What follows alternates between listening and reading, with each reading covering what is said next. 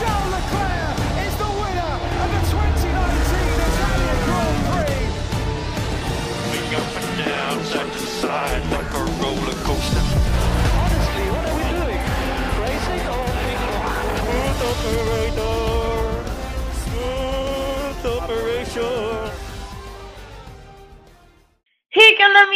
Y bienvenidos a este nuestro primer programa de este nuevo podcast llamado A través de la Fórmula 1. Mi nombre es Fernanda Portillo y estoy aquí con mi compañera. Mari Carmen, un placer estar aquí con ustedes.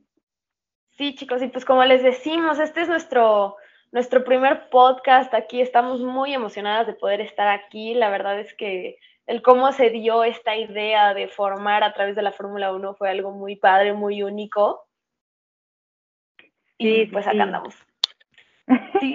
Sí, honestamente, como dice aquí mi amiga, sí fue algo muy extraño porque no es como que nos conocíamos desde antes, honestamente, esta, esta relación empezó gracias a este podcast, entonces es algo muy único, realmente TikTok fue la que nos unió, yo la vi y dije, wow, como que me dio muy buena vibra y todo, dije, ¿sabes qué? Quiero iniciar un podcast con ella y la hablé y pues aquí andamos, realmente espero que les guste tanto como a nosotras el proceso, claro que ha habido como ups and downs, pero la verdad eh, lo estamos disfrutando.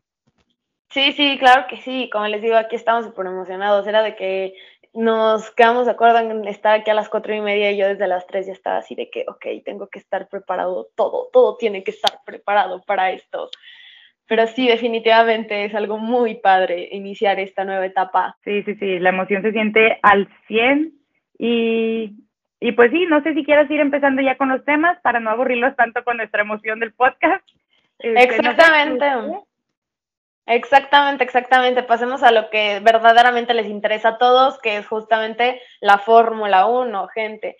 Y pues bueno, vamos a comenzar este programa platicando un poquito sobre una noticia que ya salió hace ya algunas semanas, pero nosotros lo queremos abordar, que es la salida de Antonio Giovinazzi de Alfa Romeo.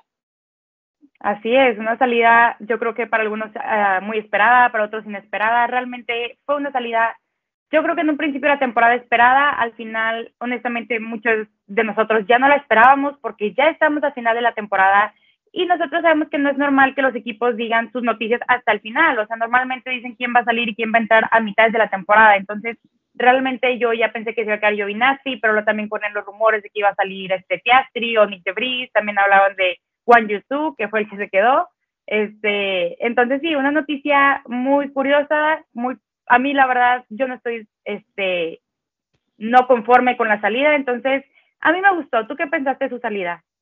Yo definitivamente fue una salida que no me esperaba, porque justamente como tú dices, o sea, normalmente esto lo suelen avisar de que a mitad de temporada, no a finales, de que yo recuerdo que ya faltaban creo que tres o cuatro carreras, o sea, ahorita faltan dos para que se termine la temporada y avisaron cuatro carreras antes, entonces dices, ¿cómo, o sea, cómo es que se esperaron tanto? Nadie lo veía venir, yo creo, ya este punto era como de, pues ya, o sea, lo van a volver a firmar.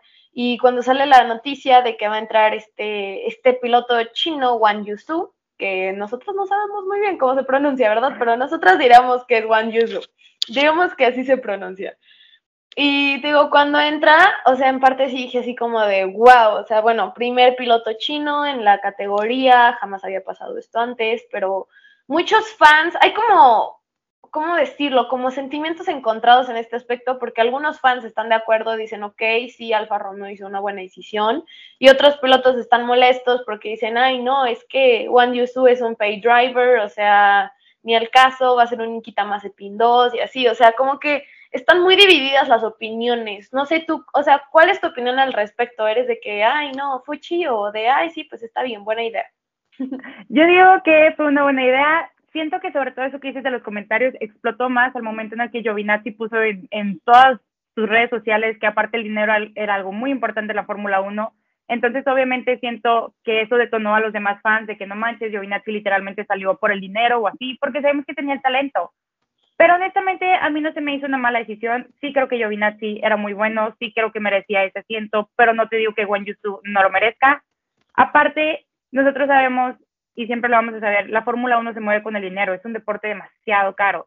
Y si tienes a un buen piloto como Juan Yusu, que aparte te trae patrocinadores, pues vaya, ¿por qué no aprovecharlo? Y deja tú eso, como tú dices, el primer piloto chino. O sea, imagínate el gran mercado que va a abrir en China. Imagínate toda la mercadotecnia que va a haber, o sea, va a ser un orgullo en China. Entonces, obviamente, Alfa Romeo no puede despreciar esa oportunidad de tener todo ese conocimiento y todos esos ojos en ellos.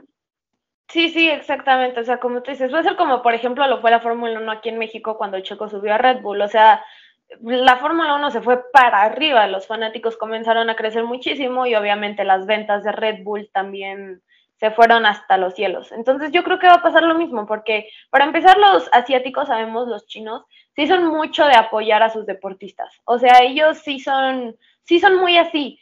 Y aunque Alfa Romeo es un buen equipo, definitivamente podemos decir que en esta temporada 2021 no es de los equipos fuertes. O sea, entonces, claramente, hablando desde el aspecto de marketing, yo creo que Alfa Romeo hizo, tomó una muy buena decisión en subir a este piloto, como decimos, histórico, porque es el primer piloto chino que entra en la categoría de la Fórmula 1. Entonces, definitivamente eso va a ser como, como, híjole, va a ser que se vaya todo para arriba, que las ventas de Alfa Romeo, que los patrocinadores que entren vaya a ser muy fuerte. Y en parte también va a apoyar bastante a la Fórmula 1. Exactamente, como tú dices, este es una estrategia muy buena de Alfa Romeo, les va a traer mucho dinero, va a traer muchos aficionados nuevos, que qué padre, honestamente. Y aparte, no solo en China, si lo, perdón, si lo piensas, ya tenemos tres pilotos asiáticos, ya tenemos a Alex Albon, que es tailandés, y tenemos a Yuki Tsunada, que es japonés. Entonces, ya esto está abriendo un nuevo mercado en todo Asia, o sea, de por sí los fans en Asia son muy leales, imagínate que esto habrá aún más y más. Entonces, de mi parte, yo sí creo que fue una buena estrategia de Alfa Romeo. No creo que hayan hecho las cosas mal. Obviamente, sí duele dejar a Giovinazzi ir. No fue un mal piloto, nada por el estilo. Pero claro que Juan Yusu es un piloto nuevo, es un piloto joven que trae muchas, pero muchas este, expectativas y podemos tener muchas buenas carreras en un futuro, además de que va a tener un mentor buenísimo, o sea, va a estar con Valtteri Bottas, compañero de Lewis Hamilton. Sí, sí, sí, exactamente. O sea, como tú dices, la verdad es que es es emocionante ver cómo el mercado asiático está comenzando cada vez a hacerse más grande en todo lo que es la Fórmula 1, definitivamente. Además, yo creo que vamos a ver a Wang Yusu que va a venir con muchas ganas dentro de la categoría reina del automovilismo, porque, pues como él mismo lo dijo en sus redes sociales, para él es un sueño de la infancia hecho realidad. Entonces, pues el que tenga esta oportunidad yo creo que la va a aprovechar completamente y como tú dices, o sea, va a tener a un gran compañero que es Valtteri Bottas, que también como tú dices es actualmente compañero del siete veces campeón mundial Lewis Hamilton en un equipo tan fuerte como lo es Mercedes. Definitivamente es algo que vale vale mucho la pena y yo la verdad lo veo como bandera verde, así de órale va, o sea, qué padre, qué padre que se va a dar. A ver qué sí, a ver, a ver qué nos trae. Sí. Exacto, exacto. y justamente ahorita que estábamos platicando de los Mercedes, pues vamos a pasar a, nuestro siguiente tema, que, que es todo lo de este gran premio que tuvimos esta semana, que es el Gran Premio de Qatar. Fue el Gran Premio de Qatar el que tuvimos este fin de semana. Que híjole, qué, qué gran premio tan, tan peculiar, tan único, yo diría. Sí, honestamente sí, o sea, y no solo la carrera en sí, sino el circuito, es un circuito muy peculiar, o sea, desde la forma, desde todo, o sea, la primera vez que Fórmula 1 corre ahí y vaya que nos dio una carrera digna de primera vez. Sí, sí, sí, totalmente. O sea, es lo que estaba platicando ayer con unos amigos, que definitivamente yo creo que este circuito fue inaugurado de la mejor manera, con una carrera buena y además yo diría que con un podio excepcional, o sea, la verdad, como todo circuito de Fórmula 1 actual, tenía que tener su victoria con Lewis Hamilton, que ya la tuvo, es el primer lugar que tuvo Lewis. Y además dándonos un segundo lugar de Max Verstappen, que es el que ahorita está luchando por el campeonato contra el inglés, y un tercer lugar de Fernando Alonso, después de siete años, dices, ¿qué más se puede pedir? Claro, claro, y honestamente yo sí escuché muchos mexicanos muy enojados y súper enojados con Red Bull de que la estrategia y que quién sabe qué y que Checo merecía el podio y lo que sea. Claro, no te niego que Checo merecía el podio, puede que sí, pero honestamente yo sí estoy muy feliz de ver a Fernando Alonso en el podio. O sea, realmente veía su celebración y veía su cara de emoción que decías, es que se lo merece, o sea, hizo una muy buena carrera para no tener ese podio. Entonces, yo sí estoy muy feliz por eso. Y sí, o sea, yo sí estoy bien con la estrategia de Red Muchos sí pelearon por esa estrategia. Yo creo que era algo que ellos tenían que hacer. No pueden arriesgar tanto. Al final son como tres puntos de diferencia entre el tercer y el cuarto. Entonces, yo sí estoy muy feliz por Alonso. Sí, sí, sí, totalmente. Yo creo que la mayoría de los fanáticos del automovilismo, o sea, que disfrutan de todo esto, van a decir, oye, qué bueno que Fernando Alonso, porque después de siete años, o sea, es lo que estamos diciendo, siete años de no ver a Fernando Alonso en podio, si dices, qué bueno que por fin se dio. Claramente, o sea, hubiera estado también muy padre haber tenido un tercer lugar de Checo, y más adelante vamos a entrar un poco más a fondo en lo que fue la estrategia de, Red Bull.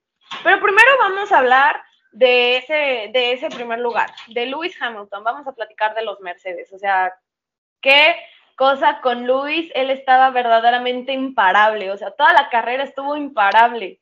Sí, o sea, veías los tiempos que llevaba y, era, realmente era imposible alcanzarlo. El hombre iba volando. Y yo me acuerdo que decía en prácticas, oye, es que me siento un poco lento. Y tú decías, bueno, igual y no es un circuito para Mercedes, igual y Mercedes va a batallar.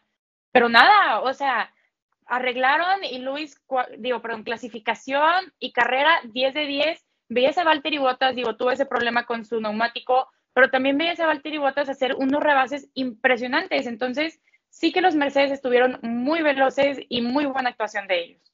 Sí, definitivamente. O sea, el mismo Lewis Hamilton lo dijo, que para él la carrera al final fue una carrera sencilla, como siempre lo vemos, felicitando al equipo por el buen trabajo, etcétera, etcétera.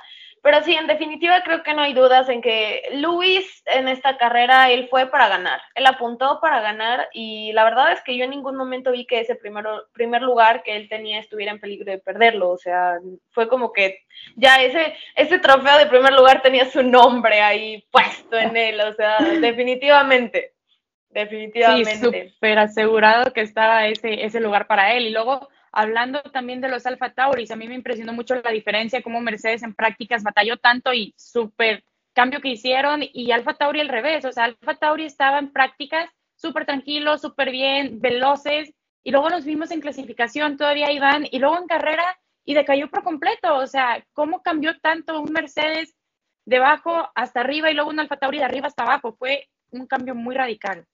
Sí, sí, sí, una carrera llena de cambios, o sea, llena de cambios. Y justamente uno de esos cambios que yo quería platicar es justo lo que tú dijiste hace rato, que fue ese pinchazo que tuvo Walter y Botas. O sea, te juro, yo cuando vi ese pinchazo dije, Cars, ¿eres tú? Rayo McQueen, ¿eres tú? ¿Qué pasó aquí? Porque verdaderamente fue así, o sea, como que nadie lo vio venir, nadie vio venir que se fuera a dar ese pinchazo, que Valtteri dentro de todo creo que tuvo un buen fin de semana, en la sesión de clasificación quedó en buena posición, pero pues por la penalización que le pusieron, tengo entendido que por no respetar bandera, bandera amarilla, uh, cayó varios lugares y pues en la largada Checo sí se lo llevó de por mucho, o sea, Checo fue de que con permiso ahí te voy, pero Valtteri tuvo un buen desarrollo y definitivamente cuando yo vi ese pinchazo que tuvo, sí fue como, o sea, sí, sí me dolió por Valtteri, sí me dolió por Valtteri ver esa situación.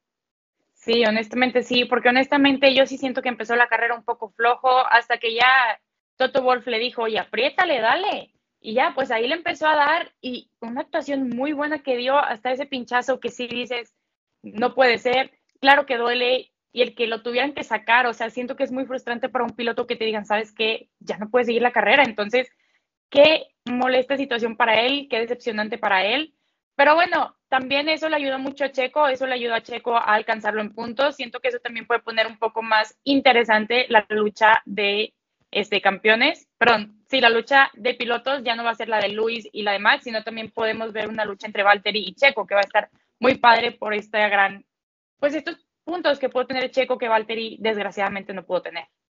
Sí, sí, sí, exactamente, la verdad. Yo también lo que siento que ya está afectando mucho tipo en Valtteri Botas es que yo lo veo de esta forma. Yo creo que Valtteri ya está esperando a que este capítulo de 2021 se acabe. O sea, él ya tiene la vista en 2022, ya tiene la vista en Alfa Romeo.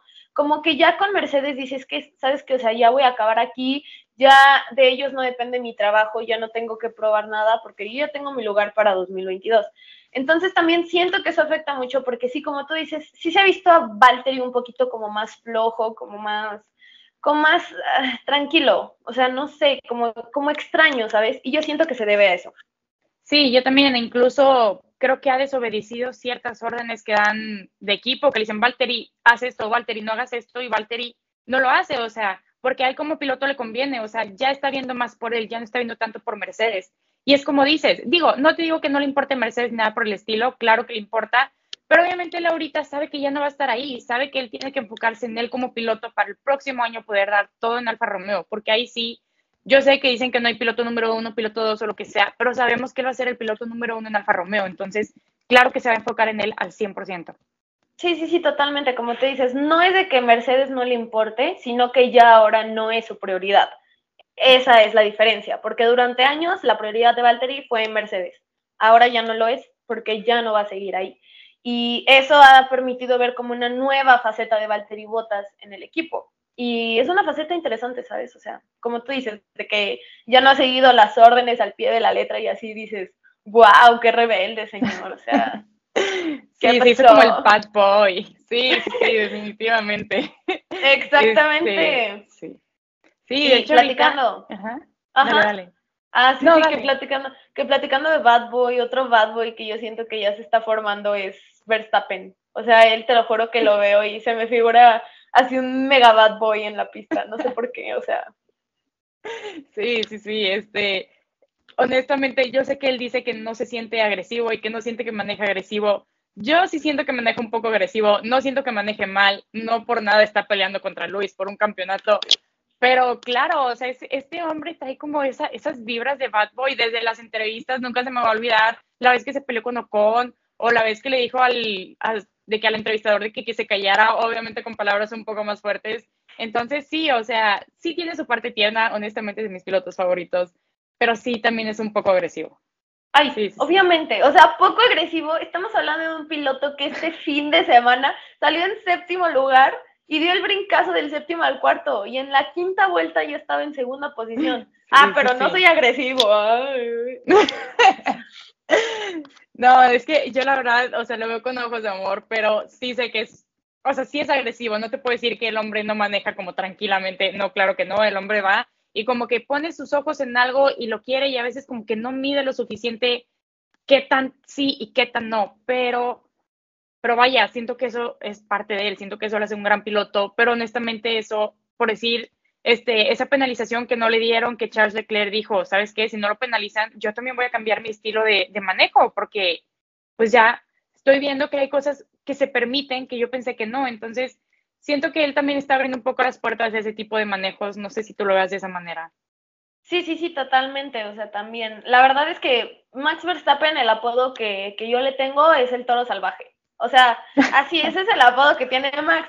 Porque la verdad es un toro, o sea, por Red Bull, y es un salvaje porque tienes que ver su forma de manejo. O sea, él es de que Sí. voy a atacar, voy a conseguir siempre lo mejor y etcétera. Y esto lo demostró este fin de semana. O sea, quiero decir, la verdad es que yo no me esperé que en cuestión de cinco vueltas pudiera tan rápidamente subir tantos puestos como lo subió. O sea, yo cuando vi eso dije, ¿qué le dieron? O sea, sí se tomó el Red Bull antes de subir al carro. Sí se tomó el Red Bull.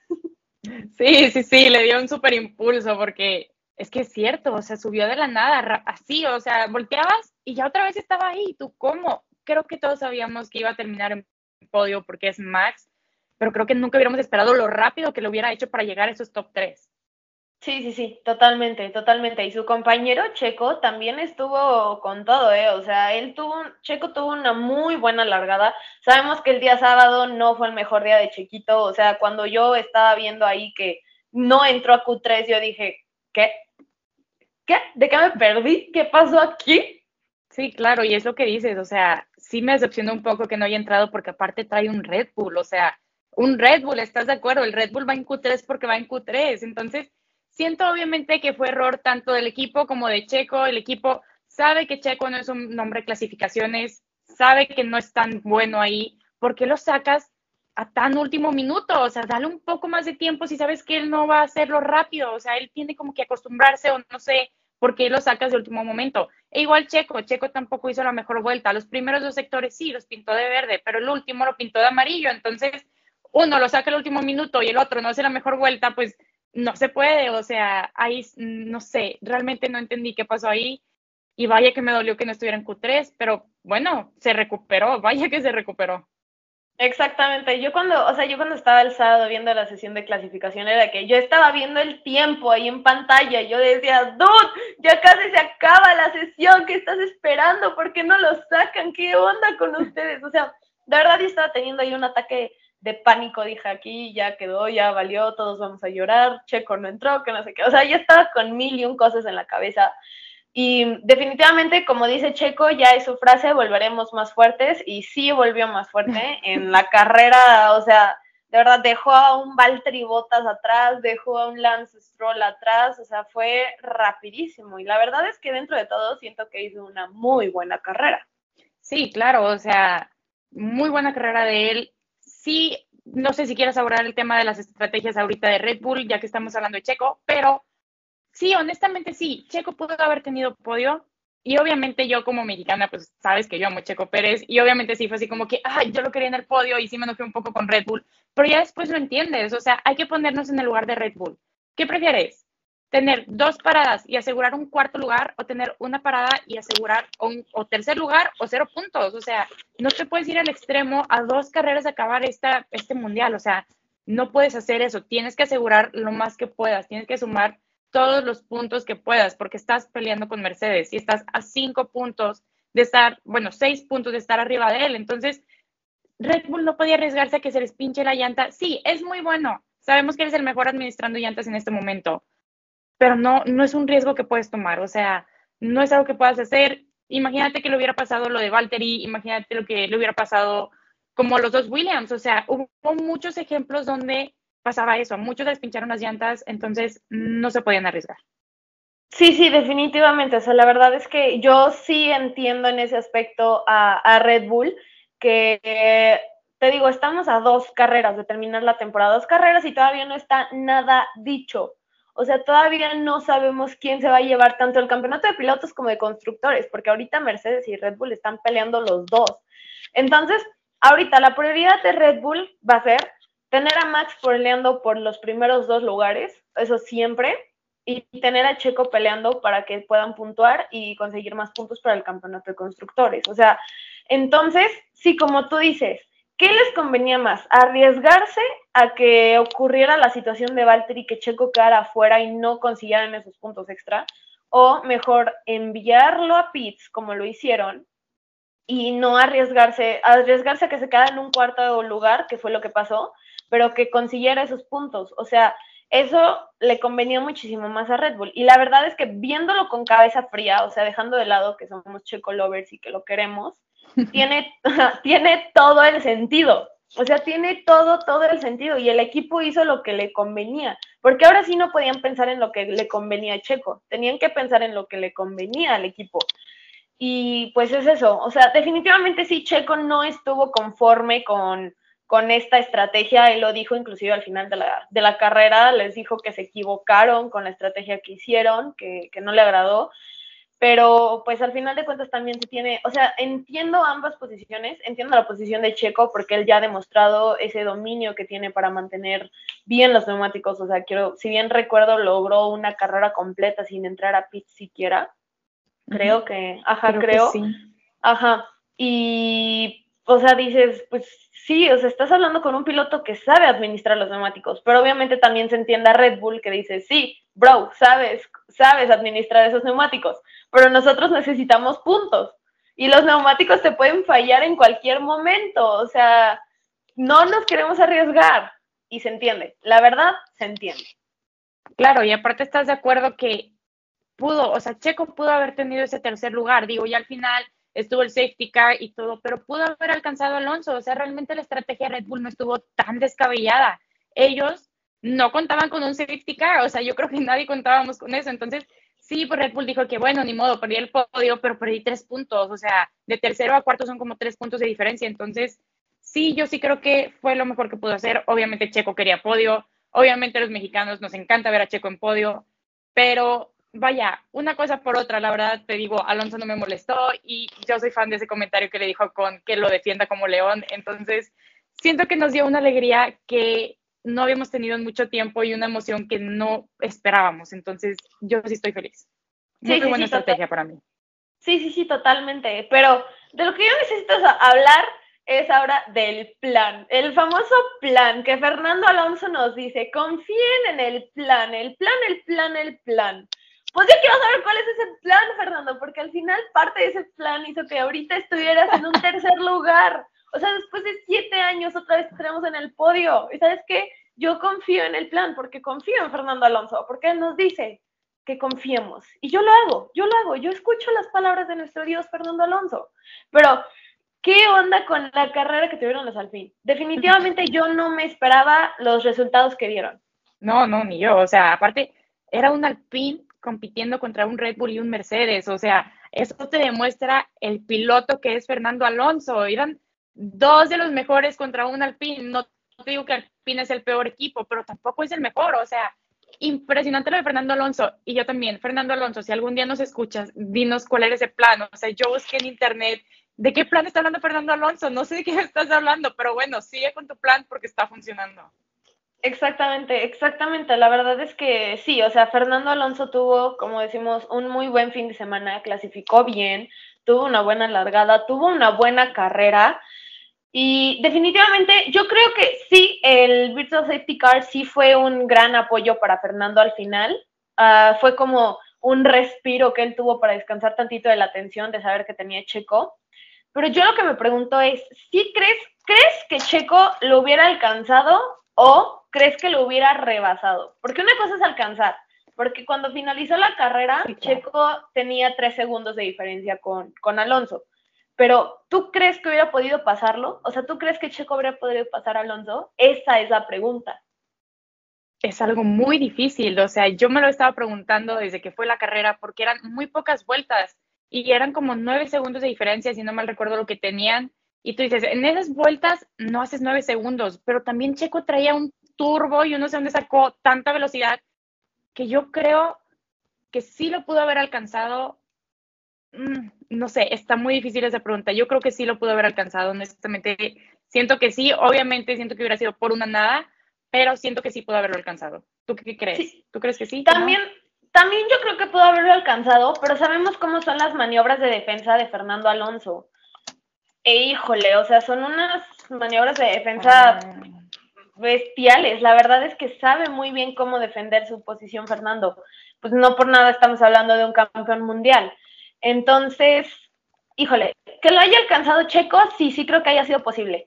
Pasarlo y quitarle la tercera posición, no lo sé, pero eso sí, habríamos tenido unas vueltas finales buenísimas, porque se habría creado una Mm. lucha entre Fernando y Checo buenísima. Sí, pues recuerda esa vez que este Alonso defendió a Hamilton. Bueno, sí, o sea, no dejó a Hamilton pasar por unas buenas vueltas, había olvidado eso, o sea, sí es muy bueno defendiendo, honestamente es muy buen defensor, entonces, no lo sé, siento que si lo hubiera alcanzado es porque Checo literal agarró el momento apropiado o en el DRS literal ahí dijo, de aquí soy y se agarra porque vaya DRS, solo había uno, pero estaba muy largo, vaya que les ayudaba mucho, entonces, no sé, qué difícil ver qué hubiera pasado, está muy difícil saberlo. Sí, exacto. Lo único que yo podría estar casi segura es que sí habríamos tenido un espectáculo dentro de pista entre esos dos.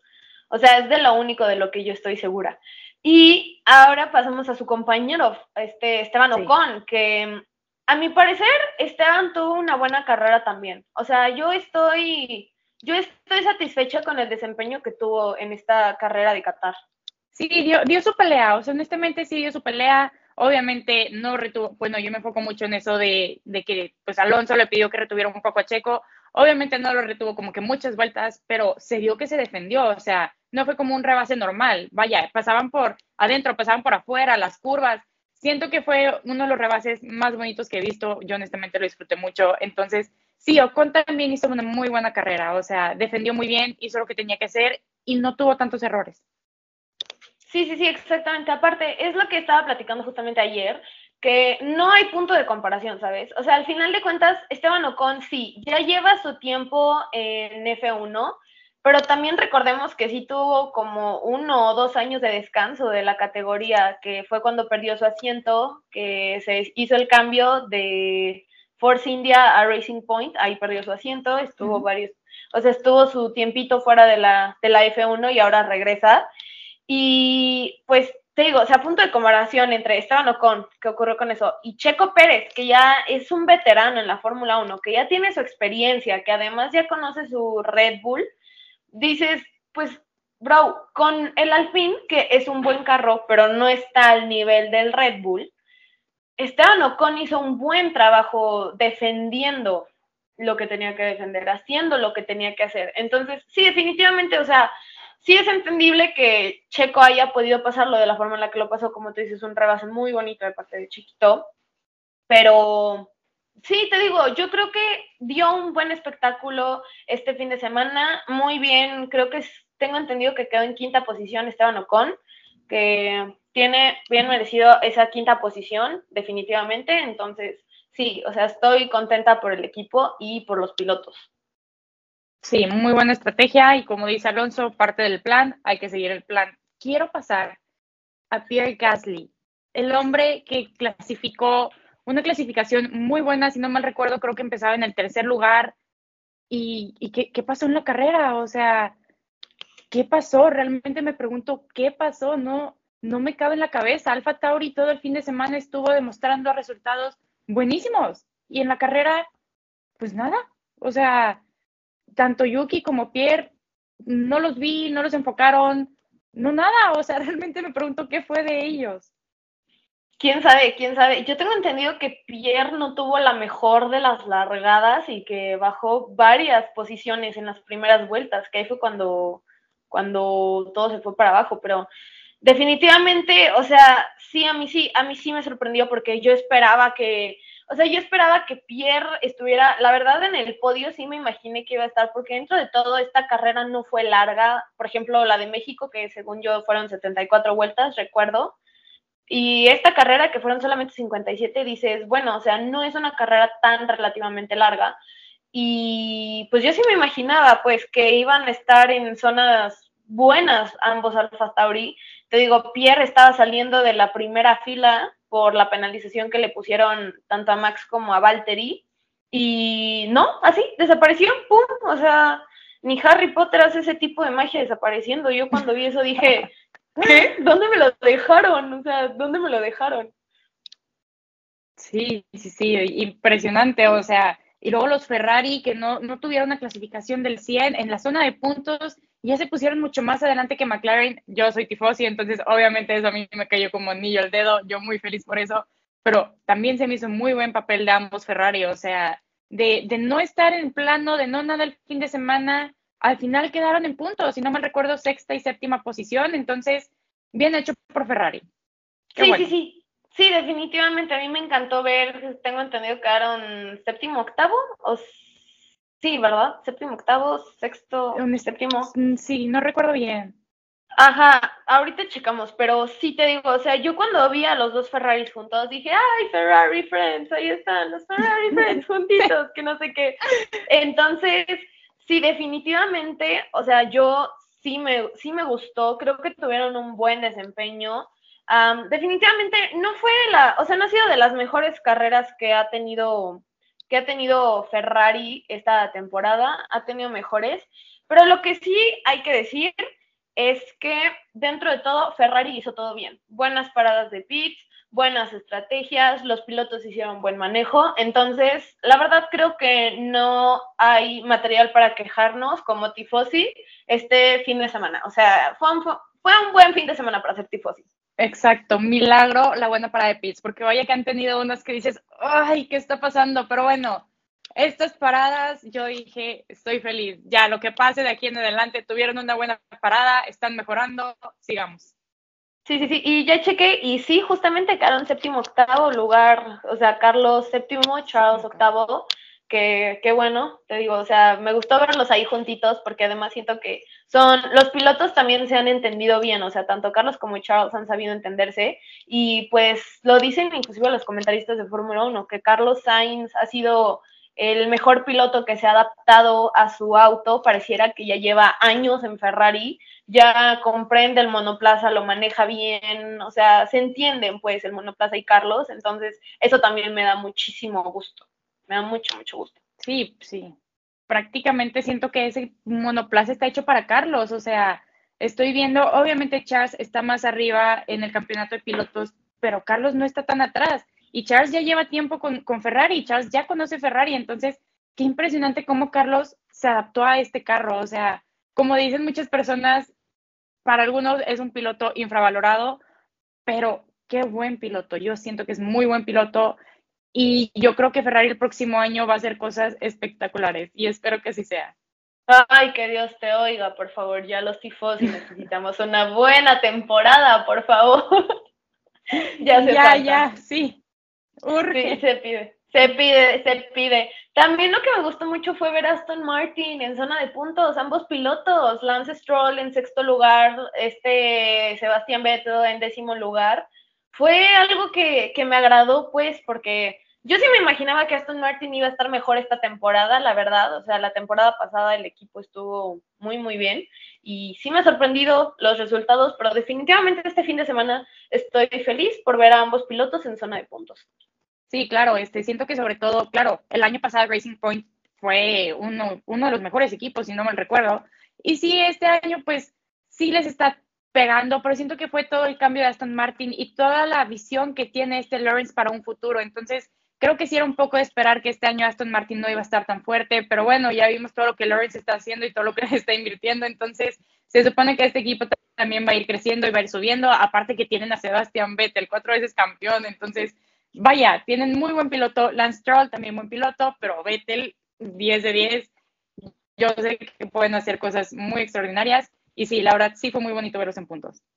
Sí, sí, sí, definitivamente. O sea, yo quiero muchísimo, le tengo mucho cariño y estima a Sebastián Vettel, no solamente como piloto, sino también como persona. Siento que es una gran persona, sus videos, yo, yo soy fan de los videos que se ven ahí en Aston Martin con Lance Stroll, es muy divertido de ver, pero sí, definitivamente, definitivamente fue un buen fin de semana para la escudería. Y yo también confío mucho en ese en ese pensamiento a futuro que tiene Lawrence Stroll para el equipo. O sea, tengo, tengo fe, tengo esperanza y yo creo que las cosas van a salir bien en 2022.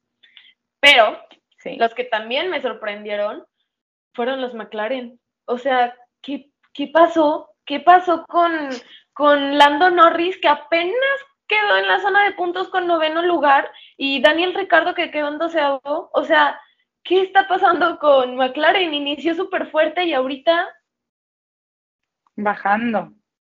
Sí, fíjate, fíjate que justamente hoy vi un tweet que decía, no sé si han visto esa imagen que hay un camión y la mitad está soleado y la otra mitad está como todo nublado y está un momento feliz y un momento triste, ¿no? Entonces, en la parte soleada decía McLaren al, principio de la temporada y tú de que sí, o sea, iban duro, iban duro y luego estaba McLaren al final de la temporada y el monito todo triste porque realmente pasó, o sea, yo creo que desde Sochi ya no vi nada impresionante en ellos. Claro, Monza 1-2 algo que nunca se va a olvidar, unos chubis que nunca se van a olvidar.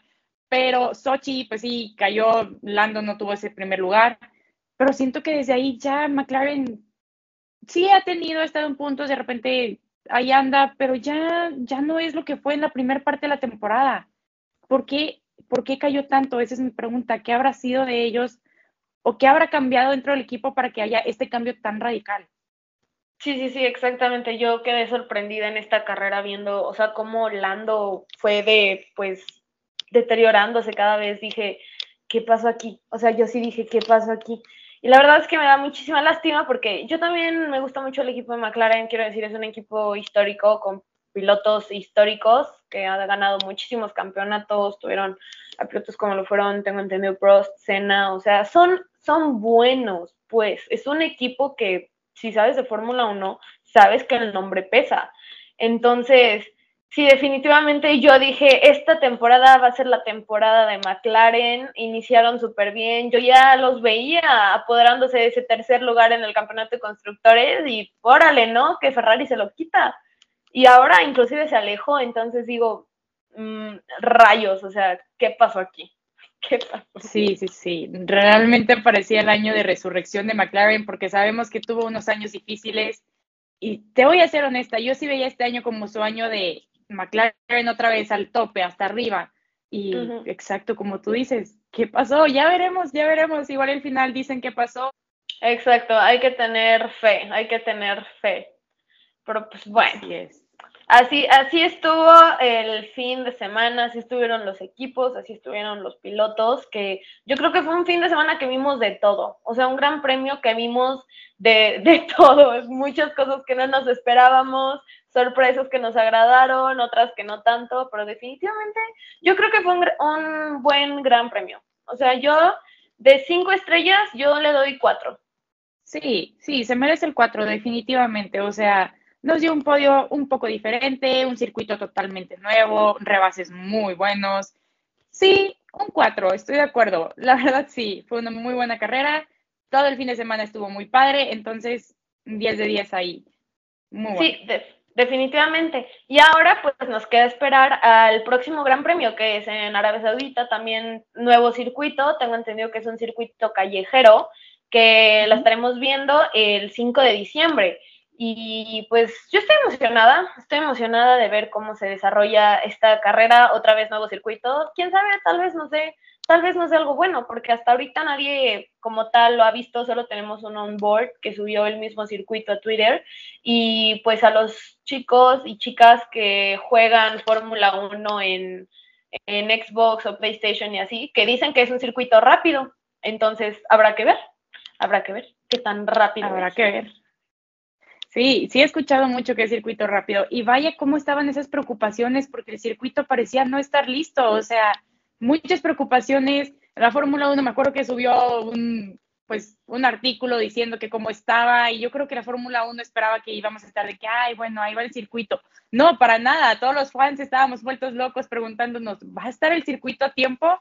Claro que sí, obviamente sí va a estar a tiempo, pero sí me lo pregunté, honestamente sí me llegué a preguntar qué, va a ser de este circuito.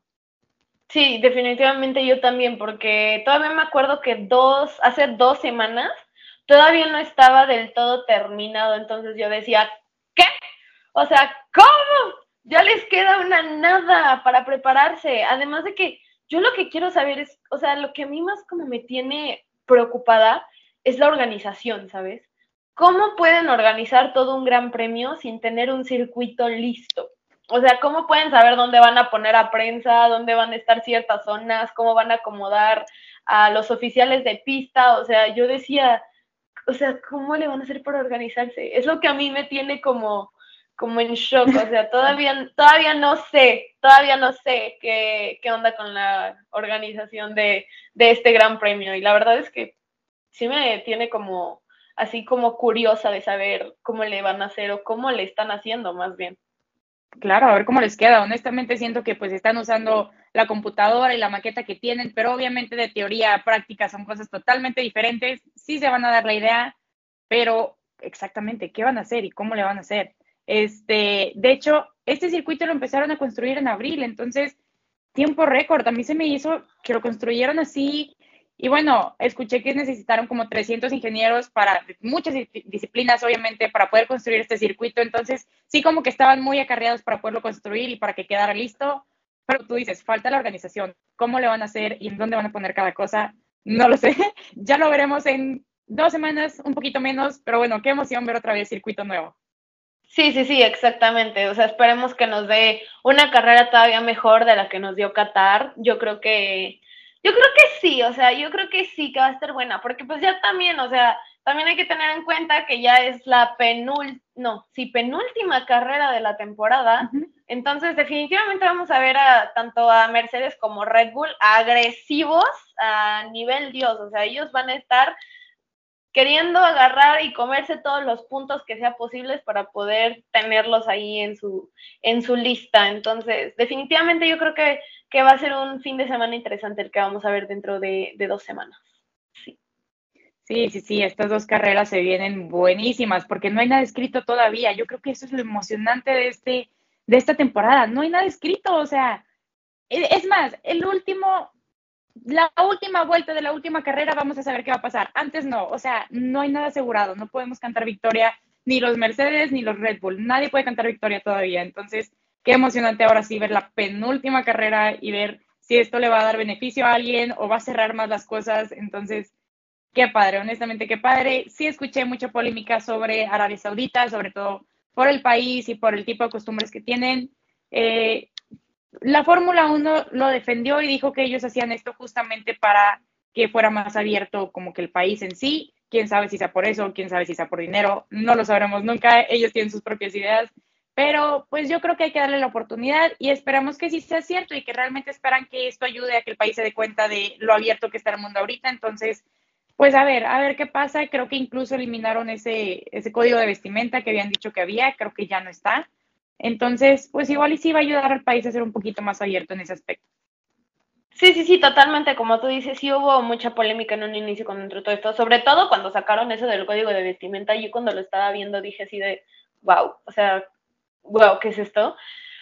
Pero pues nada más nos quedará ver, ¿no? O sea, nosotros como fans lo único que podemos esperar es que den un buen espectáculo. Lo que sí es que las prácticas libres van a ser súper importantes en este fin de semana de Arabia Saudita, o sea, porque ahí es en donde se va a definir todo, las estrategias, cómo se desgastan los neumáticos, cómo se desgasta el piloto, el monoplaza, qué es lo que van a hacer, cómo se va a desarrollar todo, o sea, las prácticas definitivamente van a ser un punto decisivo en, esta, en este próximo fin de semana que tendremos dentro de dos semanas. Entonces, pues sí, pero nos queda esperar, ¿verdad? O sea, nos queda esperar, ver qué pasa y obviamente disfrutar de la carrera al máximo. Sí, unas prácticas muy importantes, porque ni siquiera las de Qatar, porque en Qatar por lo menos Checo y Mazepin, si no mal recuerdo, ya habían manejado en ese circuito, entonces por lo menos ya teníamos dos pilotos con la idea y un circuito que ya existía. Aquí todo es nuevo, o sea, nuevo circuito, nadie lo ha tocado nunca, entonces sí van a ser unas prácticas demasiado importantes y sí, ni modo, ahí sí a levantarnos hasta las cuatro y media de la mañana con todo el sueño del mundo porque esto va a definir muchas cosas en este Gran Premio. Definitivamente, nos podremos levantar a las 4 por prácticas de F1, pero no a las 8 por la escuela. Claro que sí, gente, claro que ah, sí. Antes de la Fórmula 1. Hay prioridades, sí, claro, claro, la Fórmula 1 primero. Obviamente, obviamente. No, hombre, pero, ay no, qué padre, oye, qué padre. O sea, y, pues definitivamente creo que me gustó bastante cómo quedó todo esto de este programa, o sea se tocaron muchísimos puntos, ya estamos aquí con expectativas para, para dentro de dos semanas, que vamos a ver qué noticias salen esta semana, que puedan hacer cambios importantes por allá en este fin de semana que se viene de diciembre, primer fin de semana de diciembre. Pero, híjole, pues ya, ya solamente nos queda esperar y poco a poco irnos despidiendo cada vez más de la Fórmula 1. Sí, muy doloroso que va a ser, honestamente, una temporada muy amigable. Para yo, honestamente, empecé a ver la Fórmula 1 este año, entonces, para mí, que soy nueva en la Fórmula 1, siento que me tocó una temporada demasiado bonita y demasiado emocionante. Entonces, qué padre para esos nuevos fans, porque nos tocó una temporada muy, muy icónica, a mi parecer. Sí, sí, sí, definitivamente. Les dieron la bienvenida así con broche de oro. O sea, tremenda temporada que estamos viviendo es histórica, buenísima. En realidad ha habido muchas especulaciones así de, ¿y qué llega a pasar si caen en empate? ¿Y qué llega a pasar si pasa esto? ¿Y qué llega a pasar si pasa el otro? O sea, ahorita se están armando todas las teorías, eso sí, pero no, sí, definitivamente qué, qué bonita ha sido hasta ahorita todo lo que hemos visto.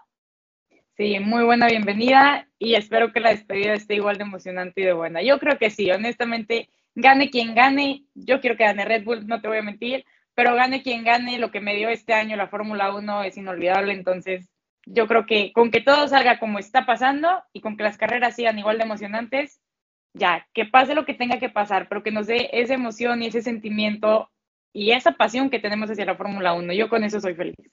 Exactamente, gane quien gane, se tienen que sentir orgullosos porque ambos equipos hicieron un trabajazo esta temporada. O sea, es lo único que se puede decir.